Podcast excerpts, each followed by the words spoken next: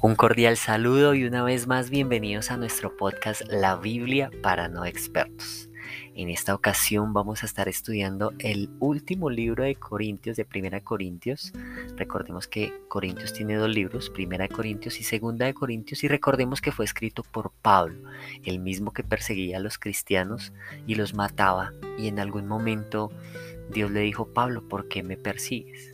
Y ahí cambió la vida de Pablo y se volvió del bando bueno. Y este último capítulo de Primera de Corintios tiene una parte muy especial eh, en el capítulo 15, en el versículo 13.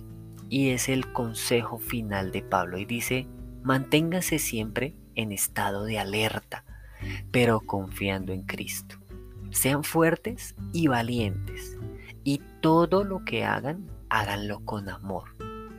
Y vemos aquí cómo Pablo nos enseña que debemos estar alertas, pero, tiene un pero, confiando en Cristo. Sean fuertes y valientes. Entonces, hoy la invitación para ti, Andrea, que nos escuchas, para ti, Janet, para ti, Mike, para ti, Camilo, para ti, Paola, es que seas fuerte y valiente. Y luego nos da otra recomendación y nos dice, y todo lo que hagan, háganlo con amor. Y ese es el reto de este episodio. Todo lo que hagamos lo hagamos con amor. Y uno dice, no, pero yo lo hago todo con amor. Yo cuando estoy con mi familia lo hago con amor. Claro, esa es la parte sencilla, pero ¿qué pasa, por ejemplo, cuando estamos estudiando? Y de pronto hay tareas muy fáciles. Yo recuerdo en el colegio que yo disfrutaba las tareas de educación física y de música. Pero ¿qué pasa con las tareas de matemáticas? ¿Qué pasa con las tareas de química? ¿Las haces con el mismo amor que haces las de educación física? Pues ese es el reto.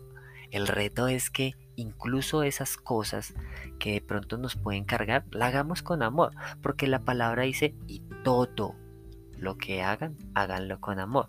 No dices, hazlo con amor solo si eh, te gustan las matemáticas. No dice, trabaja con amor solo si tu jefe te cae bien.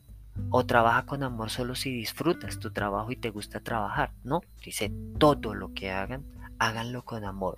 Entonces ese es el reto de este capítulo.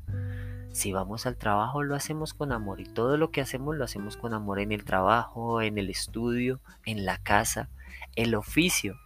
Lo hacemos con amor. No sé a ustedes, pero a mí en lo personal hay cosas que no me gustan como lavar la losa pero cuando lo hago lo hago con amor. Sé cocinar, pero no me gusta, no me apasiona, pero cuando lo hago lo hago con amor. Entonces ese es el reto, que aún así cuando cosas que no nos atraen, las vamos a hacer con amor. Entonces la invitación de este capítulo es, y el reto es, hacerlo todo con amor. Nos vemos en el siguiente episodio y recuerden compartir este episodio con más personas que puedan motivarse a hacerlo todo con amor. Hasta la próxima.